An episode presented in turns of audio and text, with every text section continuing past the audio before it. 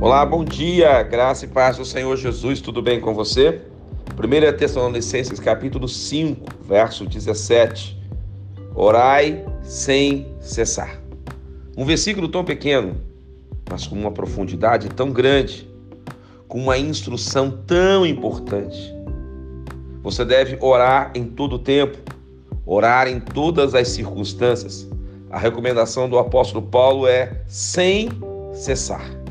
Ore hoje, ore amanhã e continue orando.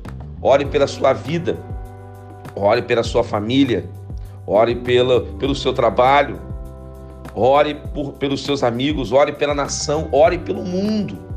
Deus vai colocar no seu coração pessoas pelas quais você deve orar e interceder.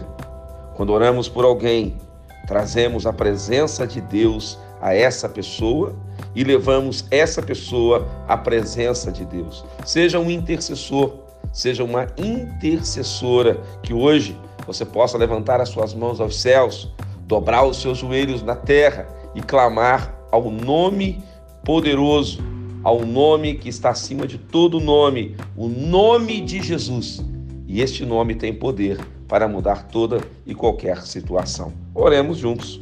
Pai querido, que esses teus filhos e filhas sejam abençoados. Eu oro por todos, por todas as famílias, por todas as pessoas que me ouvem. Oro pela nação brasileira, pelas outras nações, oro pelo mundo. Que haja paz. Em nome de Jesus. Amém. Que Deus te abençoe. Quem te ministra essa palavra é o pastor Rodrigo Bussardi, da Igreja Metodista Central em Resende, a Catedral Emanuel.